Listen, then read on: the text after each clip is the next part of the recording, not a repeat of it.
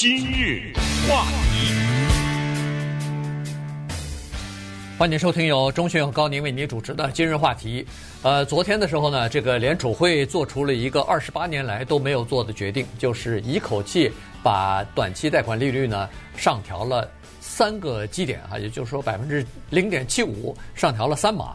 那这样一来的话，使得这个现在的借贷成本一下就高起来了啊。那么，呃，这个在呃联储会召开货币政策会议之后，那个联储会主席呃鲍呢又举行了一个记者会啊，在记者会上呢，他也是表示了啊，说现在美国的这个通货膨胀的这个问题呢太严重了，所以呢要联储会要不惜一切代价的要把这个通货膨胀先给它压下来。让物价稳定以后再谈别的啊，所以呢，从昨天的加息的行动来来看呢，就可以看得出联储会要把这个通货膨胀压下来的这个决心吧。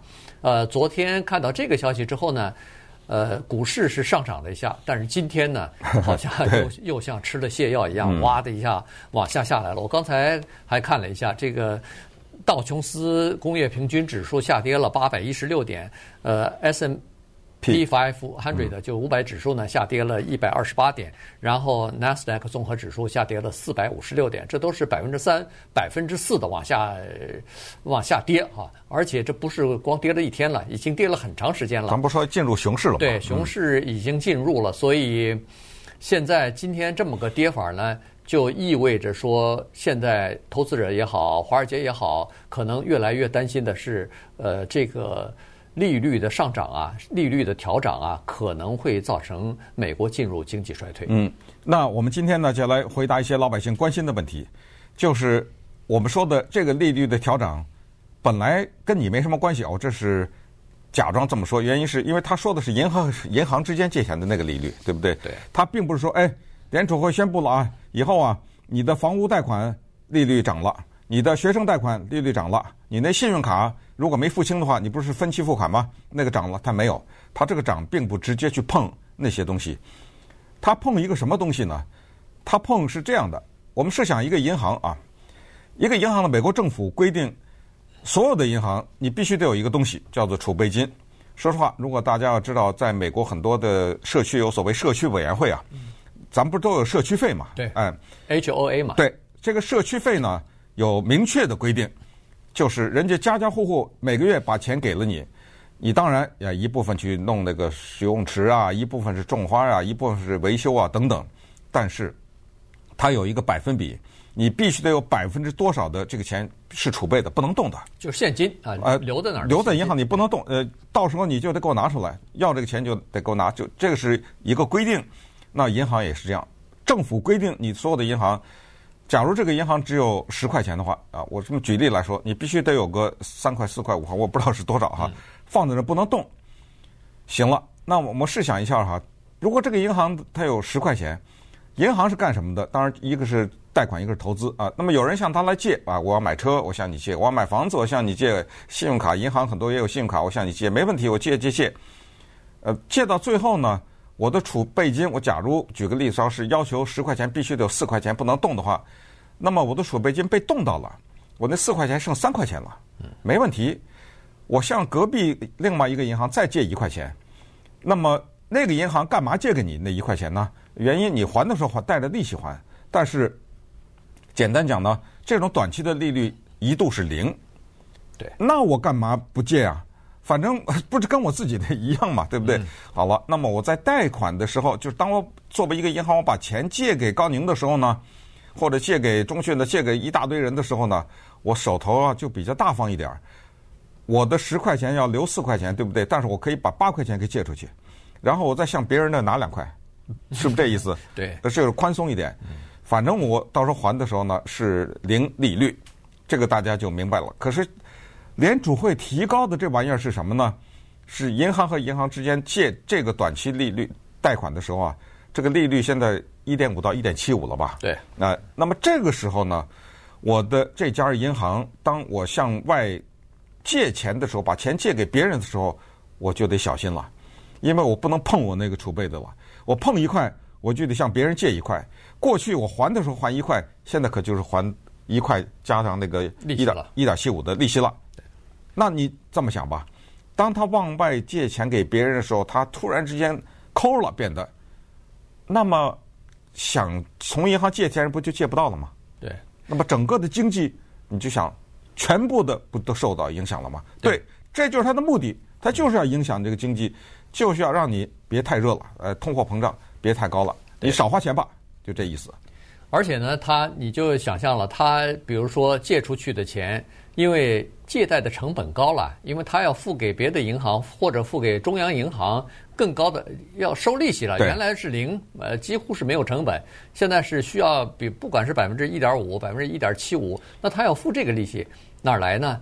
当然，他要从借出去的那个钱里头要生出这个利息来才行啊，对吧？嗯、以前他是零的时候，他可以给你房屋贷款，什么三十年的房屋贷款不到百分之三、百分之二点七五，什么你都可以贷贷到。那现在如果他呃成本一下子凭空增加了一点五。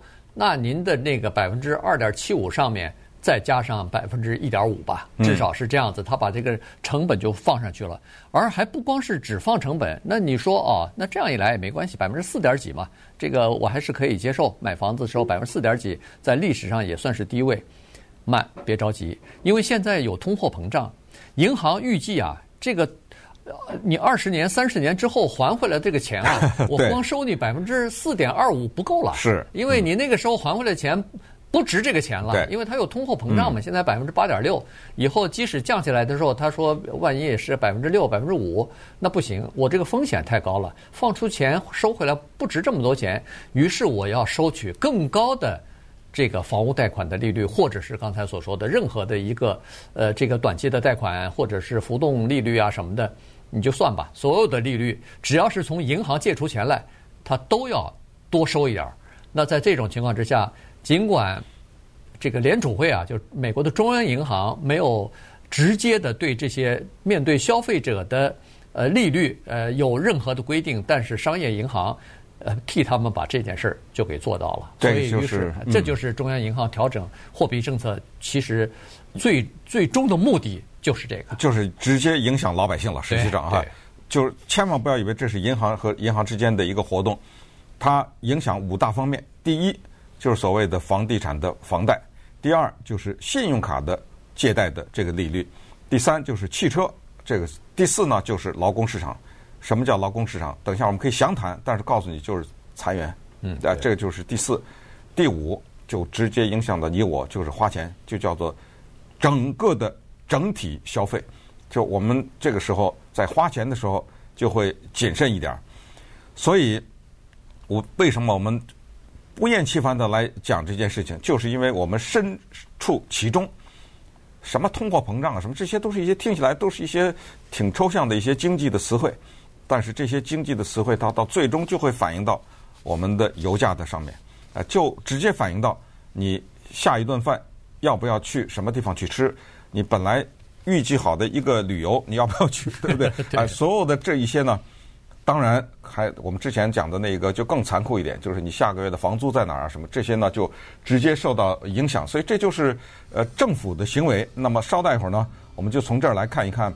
好啊，那么联储会好像它是有一只看不见的手在这拨动着这个市场啊的运作这个算盘，然后再摸着它的脉搏。行，我提高了。提高它三码啊，利率或者怎么着？那么接下来通货膨胀会不会三个月什么五个月就突然之间消失了？然后可见的未来会是怎么样？那几个可能性呢？跟大家分析一下。今日话题。欢迎您继续收听由中讯和高宁为您主持的今日话题。这段时间跟大家讲的呢是联储会调升了这个短期贷款利率对我们生活的具体的影响。好，刚才说了有这么几大方面，就涉及到呃最终的消费者了啊，或者说是企业。呃，从第一个角度来讲，就是房屋贷款啊，房屋贷款的利率呢，呃，其实在这个预期联储会可能会调涨利息的。还没调涨，呃，预期已经开始产生的时候，这个房贷利率就已经开始上涨了。今年一月份的时候呢，房贷利率大概是在百分之三左右吧。嗯、现在已经到百分之六了，所以短短的还不到一半年的时间啊，还不到半年就已经涨了将近一倍了。那从百分之三到百分之六，如果你要是买一百万的房子的话，你可以算一下这个，嗯，你的这个凭空的，比如说每个月要支付的房贷，一下凭空涨了好几百块钱，上上千块钱。你不要看联储会什么调了零点二五，什么一点七五，这个都不是几万几呃几百万的呀。对，他们之间的这个数字，这一点七五是巨大的一个没错。调幅啊，对不对？对，他只调了三码零点七五，但是你看折折射到这个房屋贷款的时候，它涨一倍啊，是啊，对吧？对从百分之三一下涨到百分之六，那这个就可能让有一些呃第一次买房子的人突然发现，原来我看的这个五十万的房子刚好是在我的预算之内。就现在，你再拿到银行里头去，拿不下来了。原因是它已经超过了安全的，就是银行认为你可以安全购买房屋，不会呃最后呃造成比如说付不出钱的，呃的这个标准你，你你门槛你已经达不到了。嗯。所以呢，这些人当然就被就等于是没有办法暂时进入到购买房子的这个市场当中去了哈。那好了，这个。短期就是长期的固定的贷款利率呢，这还是照理说应该受影响最小的这个领域，现在已经受到影响了。那如果你要是呃用浮动利率来买房子的话，那就更吃亏了，因为浮动利率它可不是这么涨法，它是呃这个银行那边只要风吹草动，它这边都会浮动啊。因为它为什么叫浮动呢？不过这个。就是在过去这一段时间，可能用浮动利率买房子的人会比较少，原因是低嘛。哎，这低利率本来就已经非常低了，你除非有非常特殊的要求，或者是什么其他的考虑，否则的话，你不会去用浮动利率去买房。如果你用浮动利率买房，现在专家建议你赶快看看有没有还能找到便宜的这个固定利率，赶快转到这个固定利率里头，否则的话，可能还会。呃，据说今年呃这个下半年的时候，下个月再下个月，呃，这个联储会恐怕还会继续的往上调升利率的。呃，这现在认为是几乎是百分之百的啊。但是你说的这个转换有个先决条件就是，如果可以转换的话，你知道吗？因为这个合约啊，你要看清楚，有些合约是写的，因为你想想，为什么说如果可以转换的话，哦，我今天看着一个对我有利，我就浮动；明天一对无利，我马上就固定。哦，这都是你的，这这这赚哪有这么好事儿？天底下对不对？所以你要看清楚当时那个合约。之前跟大家讲过，房地产这个市场不是有买方市场、卖方市场吗？之前不是讲过好几次，说这个现在呀，至少前段时间是所谓卖方的市场，就是说谁卖房子，谁站在门口笑，对不对？你们来吧，标吧，对不对？往往上标，谁标的价高，我卖给谁。现在变成买方市场了，已经开始做了这个转换了。那我就觉得特别好玩。就想了一个这个对联儿啊，当开玩笑了啊，叫做这个卖方市场买不起，就是当卖方的时候我买不起啊，因为大家都拼命加价呀，啊，对不对？好，现在呢叫做买方市场贷不起，啊，对不对？呃，现在换成我是买方市场，哎，那个卖房子的人挺焦急，哎呦，卖不出去，我高兴了，可是我到银行借钱我贷不起了，对不对？然后横批是怎么都住不起，这是开玩笑了哈，就是说呃。你看看这种经济规律是多么的好玩，就是之前我们讲过，我们自己亲身都认识这样的人，拿着钱去买房子，呃，就是买不到。嗯。然后呢，一个什么经济政策，一个一个市场的一个什么变化，一个股市的一个起伏，马上他就把你翻转，从买方到卖方。所以怎么说呢？就是我们个人有的时候。也是一个大的一种环境的，你可以说是牺牲品。有的时候呢，也是受益者，对不对？对。有时候股市莫名其妙的给你狂涨，呃，那么一下呢，你就受益了。所以现在的经济学家给我们的建议就是，刚才第一啊说的，如果你能换固定利率，赶紧换固定利率，这个是房贷这方面的问题。如果你信用卡还欠债的话，现在的建议是赶紧付清，如果有可能的话。对。否则你那个利率。连滚带爬的往上涨，本来信用卡的利率就高啊，一什么百分之现在十六点二十十六到十九啊，这这种的啊，呃本来就高啊，所以以后的话可能还会更高啊。原因就是呃刚才说的，它的借贷成本也高了，所以呢就是呃如果你还欠卡债的话，赶快还啊，否则的话你要付更高的利息，这个对你肯定是不利的。接下来一个就比较重要的就是劳动力的问题啊，劳动力现在呢，你看刚好处在这么一个阶段，就是现在啊，呃，不愁找不着工作，现在失业率非常低，只有百分之三点六啊，但是呢，呃，联储会这么一连串的。大幅的调涨利息呢，使得企业的借贷成本也高了，所以呢，他们的花费就会比较，呃，就是比较抠一点哈，至少是比较呃有点限制了，不能大手大脚的再花了。同时呢，他们也要应对，就是也要准备好应付这个经济衰退或者是萧条，因为如果要是消费者的这个购买力逐渐的下降的话，因为通货膨胀本来就侵蚀了一部分的消呃这个消费者的这个购买力，再加上。呃，刚才所说的什么呃这个了那个了哈，各种各样的情况，呃造成的这个通呃消费者的这个购买力下降的话，那么对美国的经济是有很大影响，因为美国经济百分之七十以上是消费者的消费所构成的啊，嗯、所以这个消费者的消费，你看最近这个一段时间那个零售商的业绩报的不好，原因就是消费者的消费减少了。他们货物过贵了以后，他们买不起了，只好少买一点啊。所以在这种情况之下，呃，企业就开始逐渐的要进入到，要么就是冻结呃这个呃雇员，要么就是开始裁员。现在也纷纷的都可以听到一些大的公司已经开始为做。过冬开始做准备了，嗯、都开始纷纷的，比如说裁员了啊。待会儿我们会讲一下，有些行业这个裁员的速度和规模是非常大的。嗯，那在这种情况之下呢，我们啊、呃、作为一个经济市场或者是一个经济运作当中的一个重要的一份子，就是每一个在这个社会中生活的人都是一个经济活动一个分子。我们看看我们是怎么样的被这种情况所影响。比如举一些具体的例子，家具，家具，你说这是怎么回事啊？你看啊，刚才说现在房子有困难，对不对？嗯。不管怎么着，我都买不起房子的话，假如随随便便都可以买到房子的话，那么随之而来的你就是要买家具啊，就要添置家具啊。你没有房子，你添什么家具啊？